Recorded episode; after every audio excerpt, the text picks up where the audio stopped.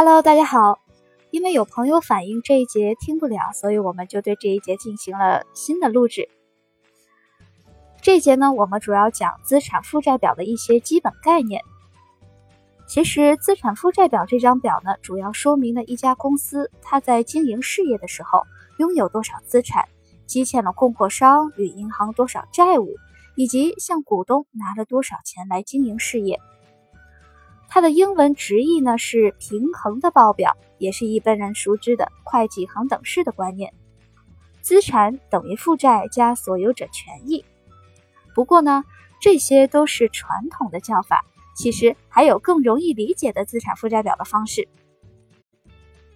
请大家想象一下，如果你存到第一桶金，你可能会有很多事情想要做。我们也可以套用财务报表的思维，由损益表推估出资产负债表。你有了第一桶金呢，相当于公司的利润表上赚的第一桶金。有钱之后，兵分两路，前往左边走叫做资产投资。专业的术语呢，就叫做投资策略、资产配置、资本支出等。前往右边走，叫做处理债务，专业术语叫做融资策略、财务结构和财务杠杆等。所以，由个人的角度思考呢，就可以推导出资产与负债的概念了。我们以此来试着用常识中翻中，将个人有钱之后想做的事情进行分类。我们先从左边的资产投资项目开始。A，你应该会要考虑在手上留点现金，中翻中呢就叫做现金或者现金等价物。选项 B，也许呢你可能会借一些钱给你的好朋友，中翻中呢这笔借出去的钱就叫做应收账款。C，有人会考虑买车或者换车吧。因为车子呢是会移动的资产，所以中翻中就叫它流动资产。像 D，你呢会不会跟会呢？意思就是你投资一年以上的股票或者基金，因为被套牢或者其他一些原因，决定再持有它一年。这种做法中翻中呢就叫做长期投资。选项 E，你会不会买地或者买房呢？这个行为翻译成中文就是固定资产。选项 F。此外，你可能还会考虑继续进修或者出国读书等，翻译成中文呢就是无形资产。好了，接着我们来看右边处理债务的项目。选项 G。你欠别人的钱总归要还的，那这笔欠的钱呢就叫做应付账款。选项 H，如果是像车贷、房贷这种债务，翻译成中文呢，就叫做长期贷款或者长期负债。你看，个人有了钱之后做的事情，也是兵分两路的规划呢。所以，这些一般人都会做的事情，其实可以套用在公司的资产负债表的科目上。只要呢，我们从常识的角度去推导。经过中翻中之后，您就立刻了解了资产与负债的概念了。其实公司跟个人一样，有了钱之后也会兵分两路来处理资产与负债的项目。公司赚钱的金额在损益表上是以净利润这个科目呈现的。不过呢，要再次提醒大家，净利润是推算出来的观念，并不是真正的现金。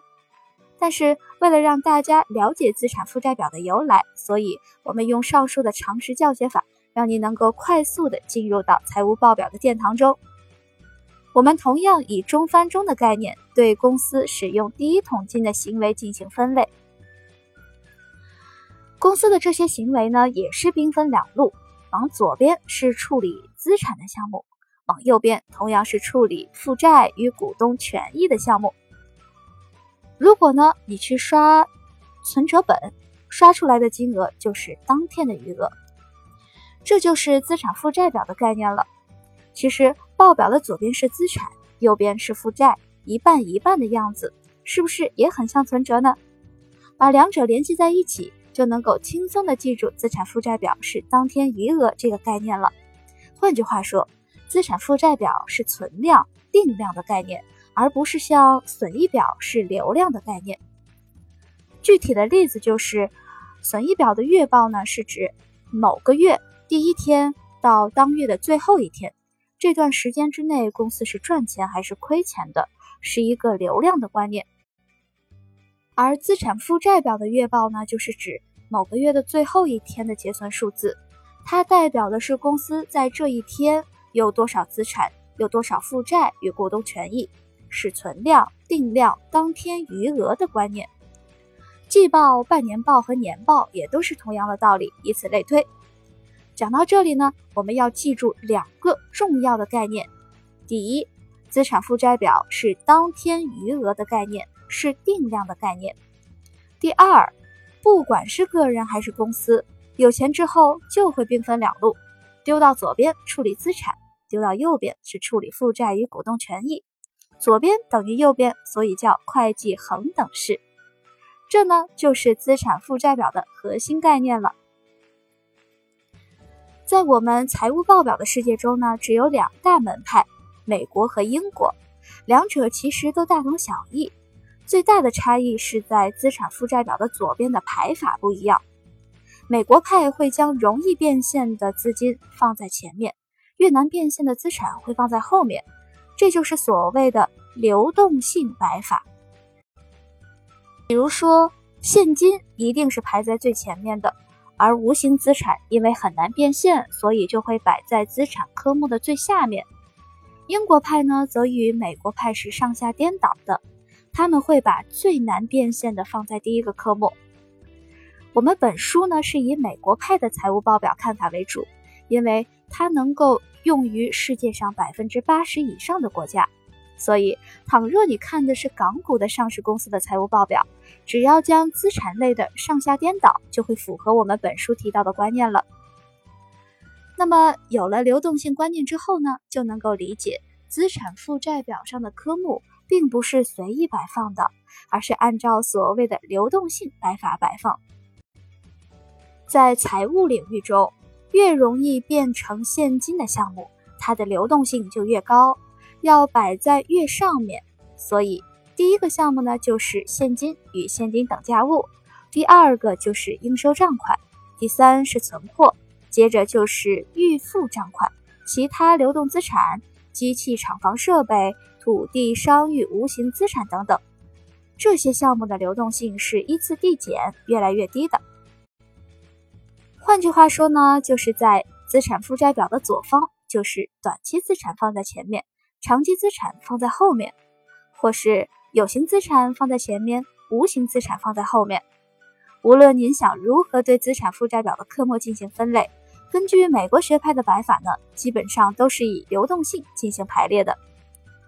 而在我们的资产负债表中，根据流动性排列之所以重要，就是因为流动性越高的科目，它的折价率越低；流动性越低呢，则折价率越高。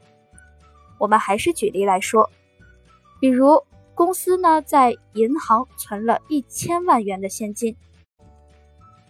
提款时呢，大不了就是扣一百元的手续费，但如果是一千万元的应收账款，今天想要催收，可能只能收回八百万元。如果是一千万元的存货，被迫要在今天变现的话，卖价可能就只剩下六百万元了。